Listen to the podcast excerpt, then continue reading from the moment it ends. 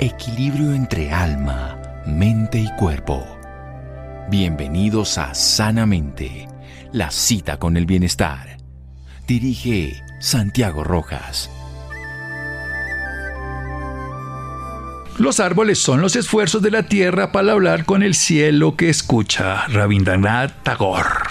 Buenas noches, estamos en Sanamente de Caracol Radio. Tengo en mis manos un libro maravilloso, Sanando, con esencias florales del sistema Transformar, escrito por una colombotica, una ticua colombiana, porque además incluye esencias creadas, desarrolladas de aquí de nuestro país, de una zona mágica como el Putumayo y también de zona de Costa Rica, que también es un ecosistema y un pulmón maravilloso de nuestro planeta. Elsa Vanegas Pastrana. Ella es psicóloga, además ha tenido una formación en maestría en psicoterapia ericksoniana.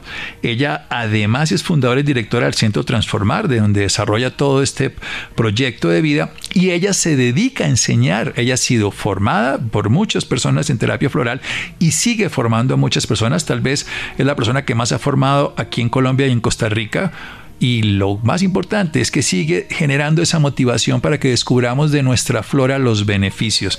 Mi querida doctora Elsa Vanegas, buenas noches y gracias por acompañarnos. Buenas noches, doctor Santiago. Ay, buenas noches, mi amada Colombia. Por supuesto, precisamente mañana, jueves, la doctora Elsa va a hacer el lanzamiento de este bello libro que es atemporal, porque lo podemos leer en cualquier parte y en cualquier momento de nuestra vida, que reúne la magia creativa de nuestro querido país junto a la del vecino país de Costa Rica, donde las esencias de flores pueden lograr transformaciones, por ejemplo, los miedos, que es tan común, el valor propio, la búsqueda espiritual. Precisamente, ¿qué es eso de la terapia floral, doctora Elsa Vanegas? La terapia floral es un regalo, un legado que nos dejó el doctor Edward Bach, inglés, desde el siglo pasado y que a partir de los años 60, 70 empezó a ser repetido por distintos elaboradores en distintas partes del mundo. ¿Qué es la terapia floral? Es información que trae la flor a nuestro interior porque es tomado. A mí muchas veces me dicen, ay, sí, esencias florales, qué rico que huelen, a mí como me gusta. No, no es por el sentido del olfato, es por el sentido del gusto. Nosotros tomamos las gotas elaboradas que ya las venden, que ya están eh, disponibles para, para quienes necesitan equilibrar distintos aspectos de la vida y ellos entran por el, la corriente sanguínea y van al corazón que lo bombea al cerebro y el cerebro lleva esa información a donde quiera que tenga que llevarla de pronto a un hígado congestionado de ira y de rencor o a un pulmón lleno de tristeza, no sé, dependiendo. Pero yo la explicación más linda que tengo es la suya, doctor Rojas, esa que está en su libro de eh, Esencias Florales, un camino donde dice que las flores es lo más bonito que tiene la planta, que tal vez, esto lo agrego yo, que tal vez no es lo más rico porque podría ser la fruta, pero que así como, como es lo más bonito que tiene, que tiene la planta, saca lo más bonito que tenemos nosotros. Y eso realmente es lo que yo he visto año tras año, grupo tras grupo, sí, que se van transformando realmente eh, eh, y no sé, el cuento es disfrutar con lo que se tiene, disfrutar de lo que se es y ser mejor cada día porque cada día podemos disfrutar más. Esa es la medida, que yo disfrute. Sí, precisamente cómo nos enriquece, cómo nos ayuda emocionalmente, cómo nos favorece mentalmente y cómo colabora con el cuerpo. De eso vamos a hablar de algunas de estas esencias maravillosas, algunas muy conocidas como nuestro café, otras que tienen variables como por ejemplo el cannabis macho, el cannabis hembra, algunas sagradas del putumayo y otras que no conocemos tanto aquí como la verdolaga, pero todas con unos efectos bien definidos que podemos beneficiar a los seres humanos. Seguimos en un momento aquí en Sanamente de Caracol Radio. Síganos escuchando por salud. Ya regresamos a Sanamente. Bienestar en Caracol Radio. Seguimos en Sanamente. Seguimos en Sanamente de Caracol Radio. Elsa Vanegas Pastrana, hablando a propósito del lanzamiento de su libro Sanando con esencias florales del sistema Transformar, de toda la investigación de este siglo de las esencias de flores de las plantas silvestres nativas de Colombia y de Costa Rica, de un sistema de cerca de 60 flores, donde ha podido constatar los beneficios a nivel emocional, el despertar, el hacer que florezcamos en esos beneficios. Es una información floral, viene del siglo pasado, de un médico galés, el doctor Edward Bach, donde encontró las propiedades curativas de las flores y lo que hacen al recibirse de manera interna, tomada, no olida, no en este caso específicamente por vía oral, que se vuelven interiores y al tomarlas van a sacar lo mejor, lo más bonito, lo más especial de nosotros. Usted en su libro, que vuelvo y digo es atemporal, eh, la doctora Elsa Vanegas es psicóloga, es colombiana, también es tica, vive allá en Costa Rica, es psicóloga colombiana que además ha tenido formación en la terapia ericksoniana, en la psicoterapia y que además es formadora de formadores y formadora de terapeutas en la terapia floral, nos habla de siete grupos del sistema floral. Empecemos por el de sanar los traumas, empecemos por allí y hablemos de plantas además para mí totalmente desconocidas, como la bella de noche, por ejemplo, y también el agapanto, yo plantas que terminé conociendo a través de su libro. Pero, ¿sabes dónde laboré el agapanto? En Colombia. claro, ¿sabe dónde? En la casa cuando estabas allá arriba en la calera. Pues no lo conocía, mire cómo es de simpático. Allá arriba en la calera, cuando estuvo ahí la, el, el, consultorio y todo lo demás, que nosotros hacíamos el curso cuando vamos a elaborar esencias, porque todos aprenden cómo se elaboran las esencias para poder aprovecharse de la flora del país, de lo que tenemos a mano en la finca, en el jardín. Pues mire que, no conozco el agapanto, eso sí es muy simpático. No, pero doctor Santiago es el que llega cuando usted aterriza y está por toda la 26 en la mitad. O sea, no, sí conozco la planta, pero no conozco la preparación. Aquí en Bogotá tenemos un montón de agapantos. No, yo sí, sé, sí sé cuál es la planta, lo que digo es que yo no conozco el efecto porque no se ha preparado en Colombia, la prepara usted viniendo desde Ah, yo sí ya estaba impresionado. No, es el agapanto morado, sí. No, no, el agapanto morado sabe que trabaja los legados familiares. Trabaja esa impronta que tenemos en el comportamiento que uno dice, ay no, yo no sé por qué dije eso, ¿sí? Y, y, y, o, el creer que nuestro sí, no, es eh, tener diabetes porque todo toda mi familia lo ha tenido, pero trabaja especialmente la parte masculina, lo que viene por el lado del padre y trabaja muy bien porque como ve que tiene varios eh, mm, como varios cositos, varios eh, pétalos, ¿sí? trabaja muy bien el, el, el relacionarse con los demás, ¿sí? El poder acercarse, vincularse. Pero lo que yo más he visto es eso. Fue muy bonito cuando yo la hice ahí fue una conexión muy linda y empezaron a venirse me recuerdos de mi papá, de mi tío, de parte de papá, que los abuelos, y yo decía, esto tan raro, ¿por qué? Porque uno conecta con la energía de la flor y ha sido muy linda, muy linda, con unos efectos maravillosos en cuanto a darse cuenta a la gente de qué es lo que está cargando para poder agradecerlo y devolverlo, porque todas las flores, sin importar a qué grupo pertenecen, lo que están desarrollando en cada persona es el amor a sí mismo, es el amarse con el defecto cualquiera que sea que tenga, pero amarse tal como es y empezar desde ese amor a sí mismo a integrar lo que quiere rechazar de sí y a poder transformarlo. Es tan bonito y eso lo hace cualquier flor, pero empieza a hacerlo desde el lugar donde sentimos una mayor necesidad. Yo no voy a tomar esencias que me sirvan para la tristeza si yo constantemente estoy alegre, pero soy una despistada, entonces voy a tomar desde ahí. Pero desde ahí yo empiezo a tomar y lo que esa flor va a empezar a trabajar desde esa parte externa que está necesitada, pues son todas las otras acomodaciones en sí misma para poder manifestar todos esos dones que tienen en el interior y disfrutarlos y compartirlos todos esos dones, todos esos dones que los seres humanos tenemos para poder rescatar. Pero devolvámonos a su libro, precisamente porque usted hace un orden que sigue siendo temporal. Todos tenemos traumas, todos tenemos miedos. Empecemos a, enfrentarlos, no necesariamente solo con flores, sino liberar esos traumas que tenemos infantiles, esos traumas de haber nacido, esos traumas de la infancia, cuando de alguna manera tuvimos alguna dificultad. Cuéntenos un poco al respecto pues sí, ¿qué tal el trauma la pata sola? Porque bien, si no la pata sola se lo lleva o se lo lleva fulanito, ¿sí? pero ese miedo pavoroso que podía tener uno de, niño por los cuentos que le echaban a uno las empleadas o, o, las amenazas que uno recibía de que si no se come eso yo no lo voy a querer, o sea, y todo eso que que, que, entra sin filtro en nuestro interior y que viene además de las personas que están encargadas a cuidarnos, pues eso se queda ahí almacenado y rebota sin que uno sepa cuando uno va creciendo en los vínculos con los demás, en la forma de comunicarnos. Entonces es como que allí van a encontrar distintas preguntas que pueden situarlo, a ver, sí, viera que sí, que a mí en el nacimiento, a mí me dijeron, a mí me dijeron que había un suceso que fue, que tal, y que me impactó mi infancia, pero me lo dijeron, pero no lo sé, no sé. Tal vez estas flores empiezan a limpiar todo aquello que de alguna manera está todavía como digamos sin usar, porque es una energía que ha quedado a la sombra, a la sombra de un recuerdo, un impacto que mm, ni, ni, ni somos conscientes, ¿sí? Y entonces yo empiezo a tomarla y tal vez voy a tener sueños, tal vez no, tal vez, mm, tal vez no voy a sentir nada, pero como que voy a disfrutar más, ¿sí? Entonces, las que sacan los traumas, imagínense qué tal el trauma colectivo de la pandemia.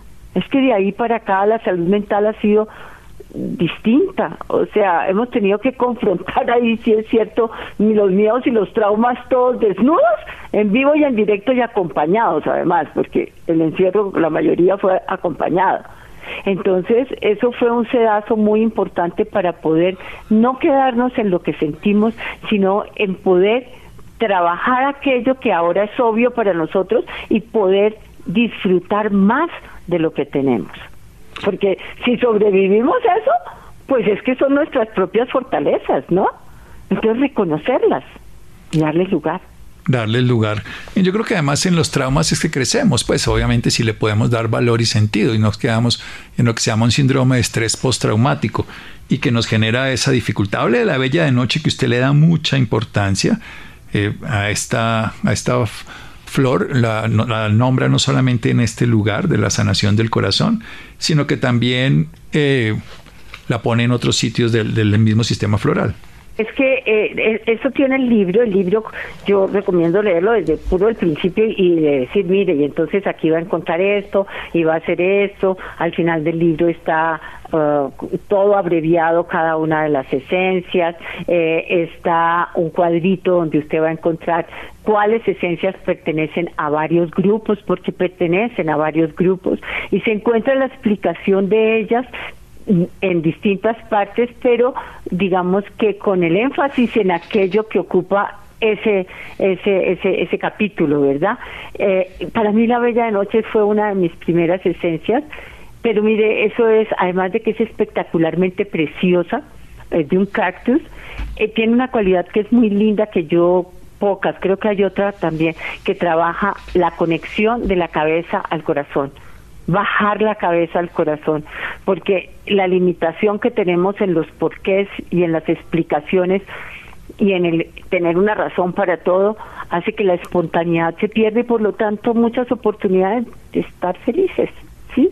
Entonces la bella de noche trabaja las ausencias, más que todo las partidas de, de personas sin que nosotros, no sé, que nos duelen demasiado sí, relaciones que han terminado así horrible, eh, para divorcios, para quiebras, para situaciones traumáticas profundas de, eh, de cosas naturales, sí, de eventos naturales como inundaciones, pérdidas de casa, todo eso.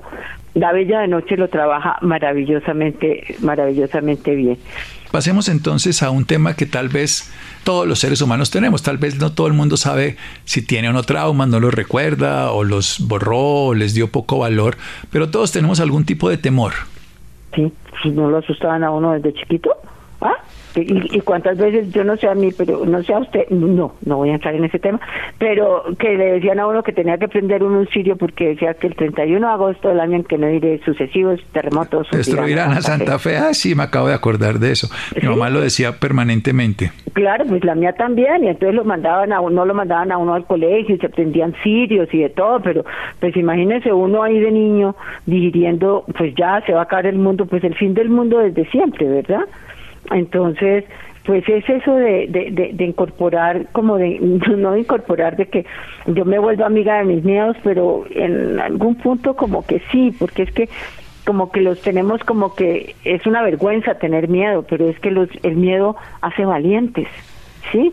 sí cuántas cosas han sucedido por el miedo a perder un hijo, a esto, que se vuelven en hazañas, pero que uno dice, pero ¿cómo hizo esa señora para saltar esa zanja tan grande y, salvar ese niño de ese perro o lo que sea y, después no podía saltar de regreso. Eso, eso, entonces es cómo lo vivimos, ¿no? Y hay una cantidad de miedo y lo importante es reconocer cuáles cuáles se reconocen con mayor familiaridad. Puede ser el miedo a perder un ser querido, el miedo a intentarlo otra vez porque no soy capaz, el miedo a la pobreza, a las deudas, a la soledad, a los a lo sobrenatural pero pero es que de verdad lo más importante es poderlo reconocer para poderlo atravesar, caminar, ¿sí?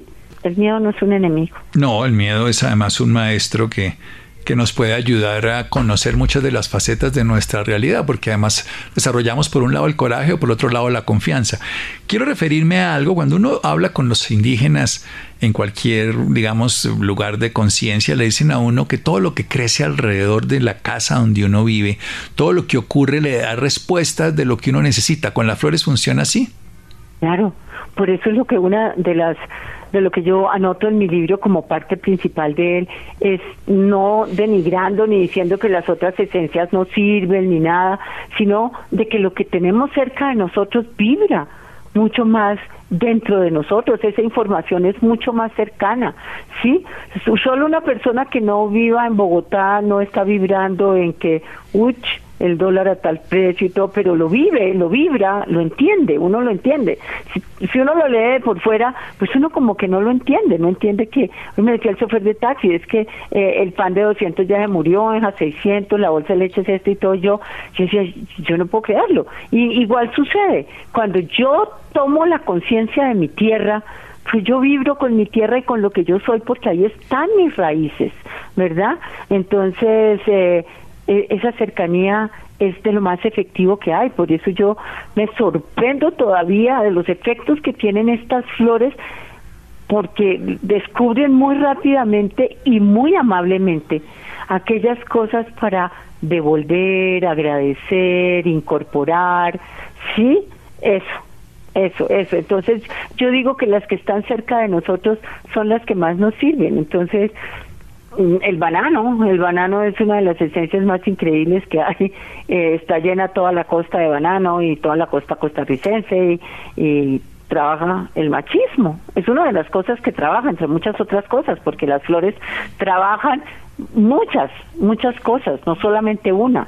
Muchas veces uno la etiqueta únicamente para aquello que me sirvió a mí y resulta que no, que tiene más, más usos. El banano es una de las mejores esencias que trabaja todo el sistema óseo y que puede acelerar todos los trabajos ortodóncicos, ortopédicos, sí, y equilibra eso de lo masculino y lo femenino. Entonces, es eso y está ahí nomás. Entonces nos está hablando de un comportamiento de una región de Colombia que está llena de bananos. Entonces, así. Sí, es un comportamiento que se va integrando y se va precisamente volviendo endémico, diríamos, si fuese una enfermedad, una condición. Hablemos un poquitico de ese tercer eh, forma en que usted lo dividió los grupos, el pasado, cómo reconciliarse con el pasado. Pues imagínese, primero que todo, ¿cómo me relaciono con el pasado? ¿Con culpa? ¿Con resentimiento? ¿Cuáles sentimientos aparecen cuando pienso en lo que he vivido? ¿Me aferro a lo doloroso o agradezco el aprendizaje y camino con firmeza construyendo el puente hacia un futuro edificante y sobre todo un bienestar que pueda disfrutar? ¿Dónde estoy cuando recuerdo? ¿Sonrío y sigo? o lloro y me quedo. El pasado es nuestra historia.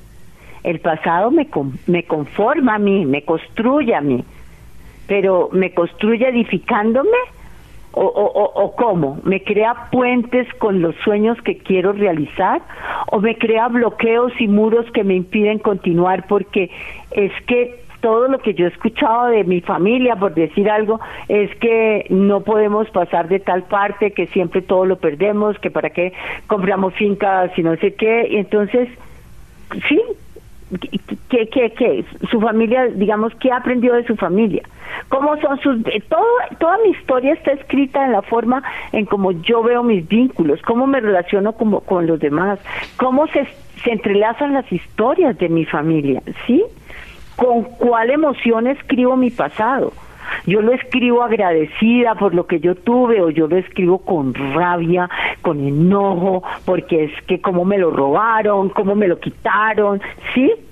Entonces, y en los duelos y en las pérdidas, las pérdidas de tierra, las pérdidas de territorio, los que emigramos y, la pérdida de, raíz, aunque no se pierden, si, se, si, uno, si uno se deja, uno pierde pertenencia.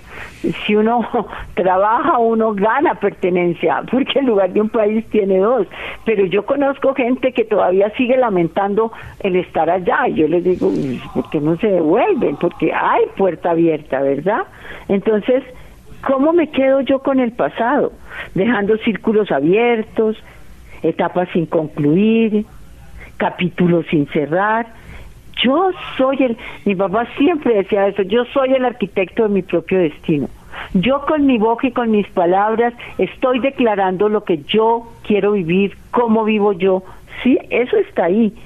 Entonces uno tiene que entrar a hablar del perdón, de cómo perdono, pero más importante de todo, cómo me perdono a mí mismo. Uy, es que si yo hubiera hecho tal cosa, pero claro, yo siempre tan bruta, es que no soy capaz de tomar sí, y, y dele. Y entonces uno, ¿para qué quiere enemigos si con la boca que uno tiene al hablar de, de, uno, mismo, Ya, se envenena?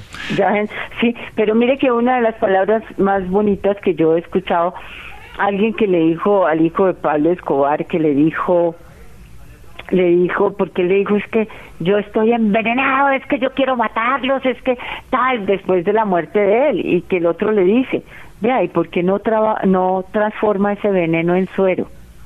Bueno, eso es lo que hacen las flores. Y el suero eres tú mismo, tus propios recursos, aquellos que no estás siendo capaz de ver, porque tiene la capa de las historias en donde te has quedado anclado. ¿Sí? Donde nos quedamos dominados por esas pasiones. Bien, vamos a hacer un pequeño corte y seguimos aquí en Sanamente de Caracol Radio. Síganos escuchando por salud. Ya regresamos a Sanamente. Bienestar en Caracol Radio. Seguimos en Sanamente. Seguimos en Sanamente de Caracol Radio. Estamos hablando con Elsa Vanegas Pastrana, sanando con esencia floral del sistema transformar. Nos habla de esencias creadas aquí en Colombia, desarrolladas y también en Costa Rica. Nos habla, por ejemplo, del banano y nos habla de su relación con el machismo. Nos habla de que las esencias, de acuerdo a las flores que crecen en los lugares, también marcan un tipo de comportamiento que está asociado a las personas de ese lugar y que beneficia mucho más a las personas de ese lugar, precisamente por su relación con el entorno. Más allá de que las flores que se crean en Australia o las que se generan en Inglaterra, las originales del Dr. Bach, también pueden llegar a funcionarnos, pero que tenemos obviamente la cercanía con el terreno. Y nos habla de los traumas, esos traumas de la patasola, los traumas de los sustos que nos daban de niño, el nacer o también de la pandemia, los que son grupales, nos habla de que todos hemos tenido miedos, miedos al castigo divino, miedos a cantidades de procesos, a enfermedades y cómo podemos afrontarlos de una manera adecuada y reconciliarnos con el pasado, que seamos arquitectos de nuestro propio destino y que podamos ir reconociendo que lo que tenemos hoy en día ha sido creado por el pasado y que nuestro pasado de hoy precisamente para mañana será el pasado, el hoy será el pasado de mañana y lo podemos ir creando de una manera consciente. Avancemos a eso del propio valor. El propio valor es ese que nos han regalado desde que somos pequeños.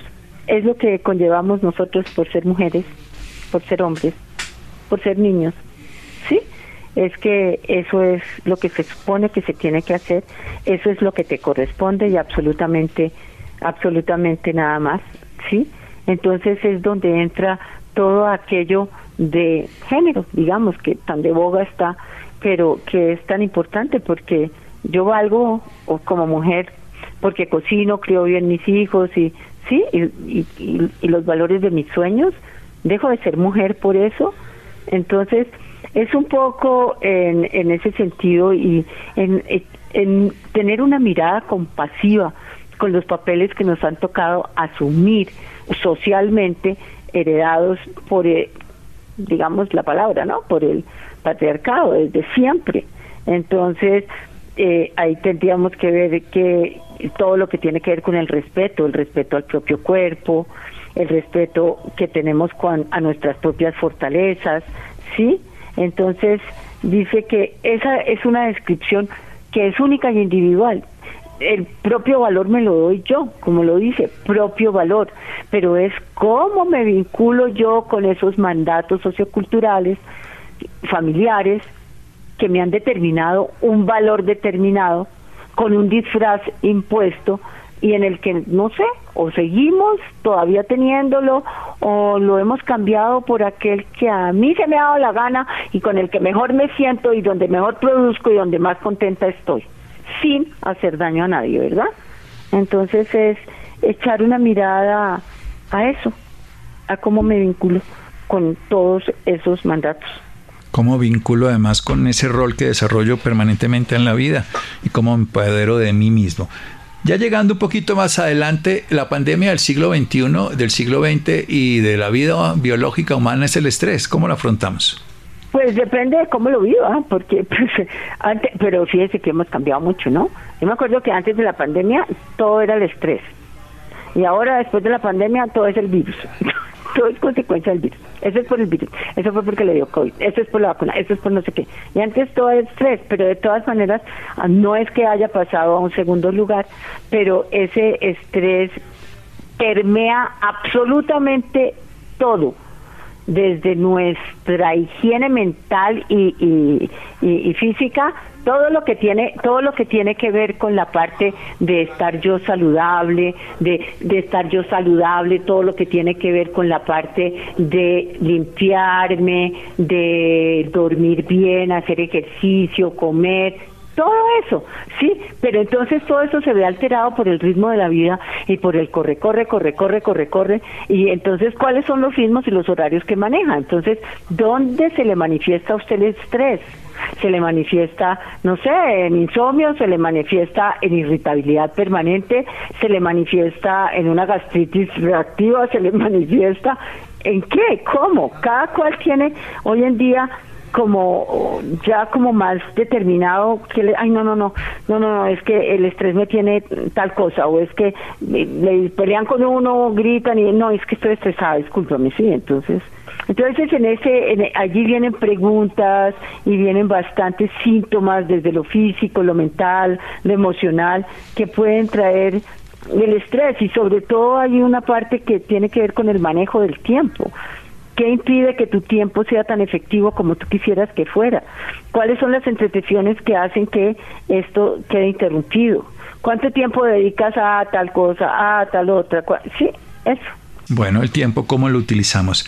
Y además del poder interior, quiero terminar, porque se nos acabó el tiempo, desarrollando mi vida espiritual y nos cuenta dónde podemos conocer y saber más al respecto. La vida espiritual es la vida común y corriente de todos los días, porque la parte espiritual somos...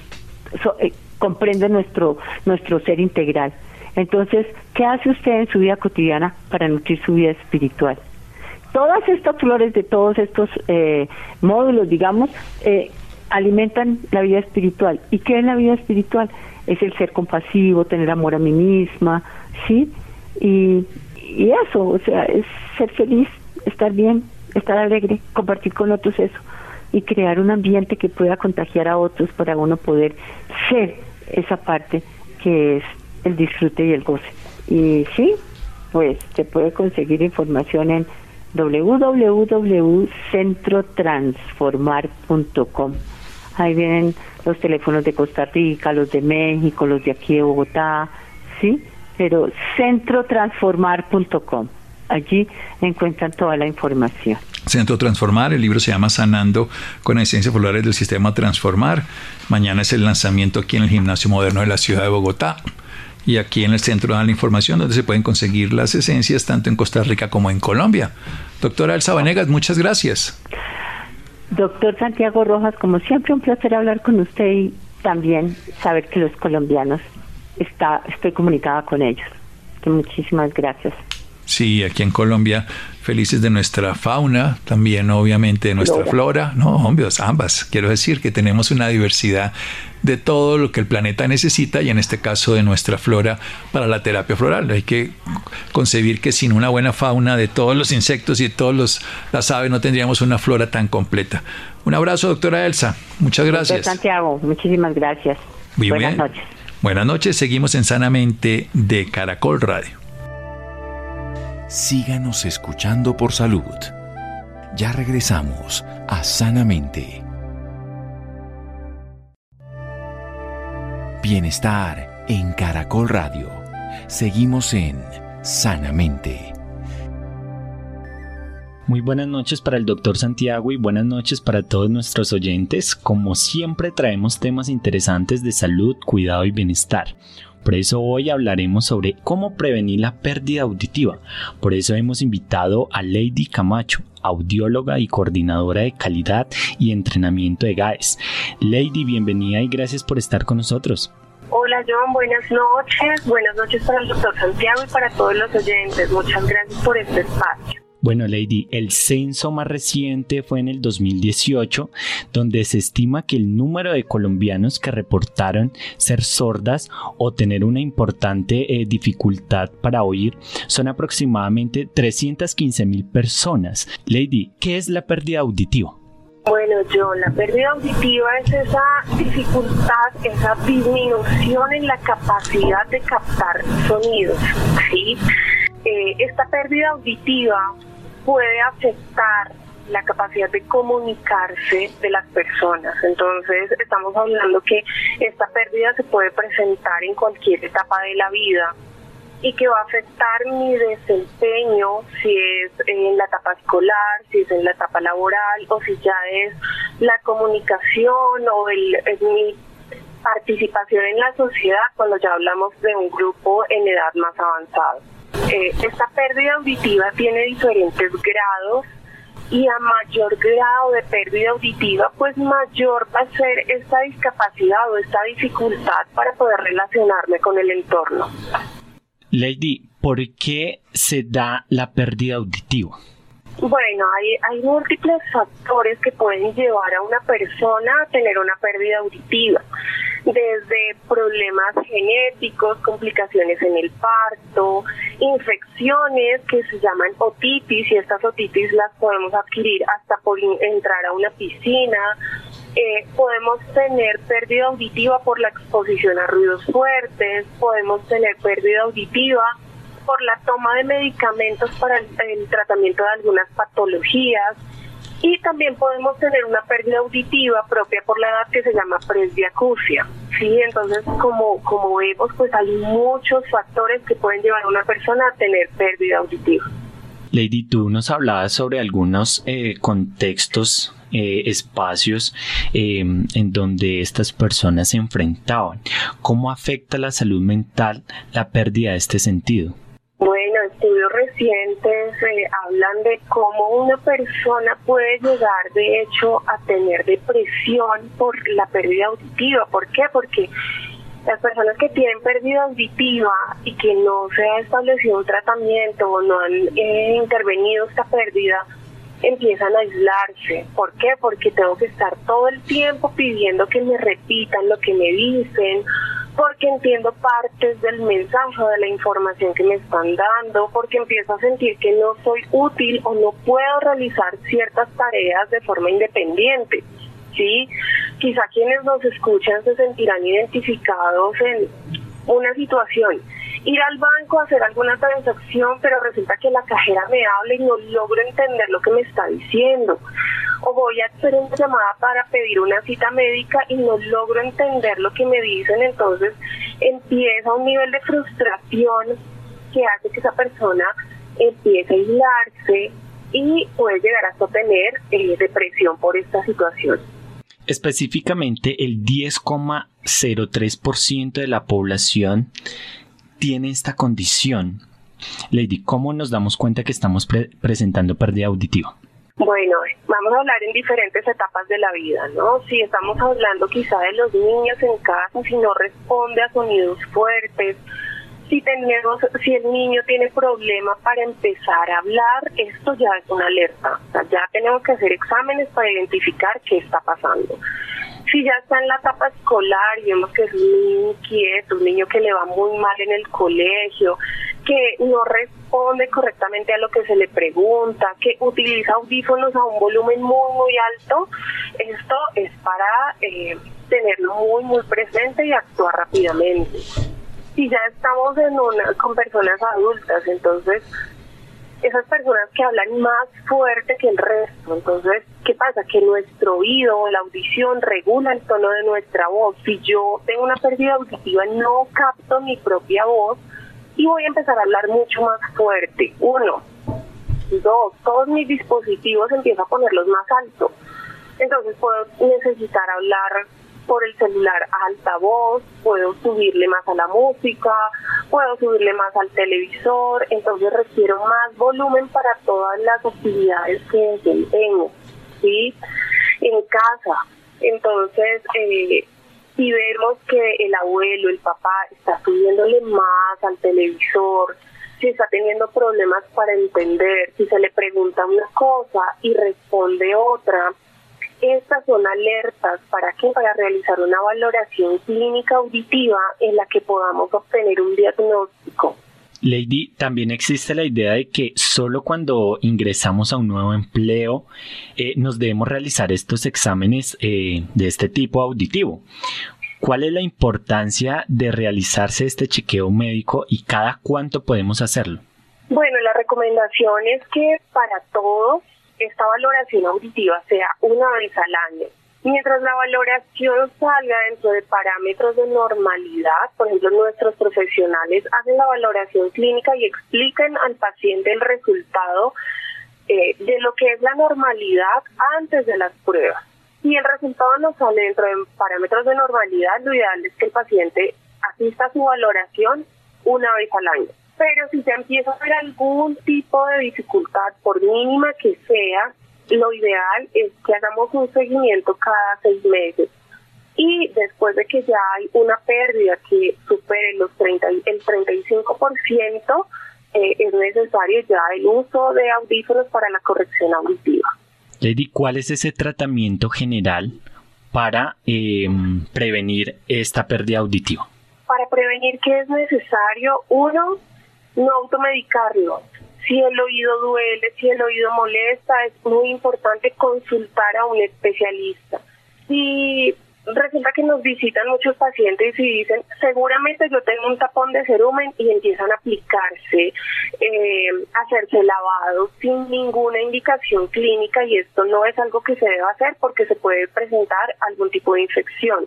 Entonces, no debemos automedicarnos, no debemos insertar ningún tipo de elemento, de copito, ni de, eh, mira, hasta llaves. A veces las personas ingresan en su conducto porque a veces tienen comezón y, y utilizan este tipo de, de, implementos que no deben ingresarse en el conducto auditivo. Otra cosa, si es necesario utilizar audífonos para el uso, para escuchar música o para entretención, estos no se pueden usar por más de dos horas consecutivas porque esa exposición también nos va a generar una pérdida. Eh, esto acompañado pues de las valoraciones o del seguimiento de cómo está nuestra audición es muy importante. Lady, por último, desde GAES, ¿qué hábitos recomiendan para el cuidado de nuestra salud auditiva y la importancia que tiene buscar ayuda de un profesional en el tema como ustedes? Claro que sí, bueno, la invitación es a que hagamos una valoración clínica completa con profesionales altamente calificados que si tenemos algo de lo que hemos escuchado, si sentimos que estamos hablando más fuerte que el resto, si me hablan y no logro comprender el mensaje, si siento que mejor ya no asisto a la reunión familiar porque hay, eh, dicen cosas y yo no entiendo, o se enojan porque tienen que repetirme. Entonces la invitación en este caso es a que ustedes puedan hacerse una valoración clínica completa, conocer cómo está en este momento su capacidad auditiva. Algo importante es que haremos una audiometría, que es la prueba en la que captamos cómo está ese nivel eh, de escucha y dos, una logoaudiometría que evalúa propiamente cómo está la capacidad de comprender las palabras, porque son dos cosas diferentes. Entonces, eh, esto inicialmente, pues la valoración auditiva. Dos, eh, no medicarse, no exponerse a ruidos fuertes. Si alguno de los que nos escucha trabaja con exposición a ruido permanente, eh, el uso de la protección auditiva durante la exposición es muy importante. Y en este momento, pues la legislación de nuestro país obliga a las empresas a que brinden estas herramientas o estos, esta protección auditiva para los trabajadores. Mira que posterior a la pandemia estamos valorando más el estar cerca de la familia, entonces qué importante es escucharlos y poder compartir. Lady, muchísimas gracias por acompañarnos en Sanamente. No, con mucho gusto, gracias por el espacio. Gracias, John Sebastián. Gracias a Mario. Gracias a Ricardo Bedoya. Gracias a Isidro. Quédense con la voz en el camino con Ley Martin. Caracol piensa en ti. Buenas noches.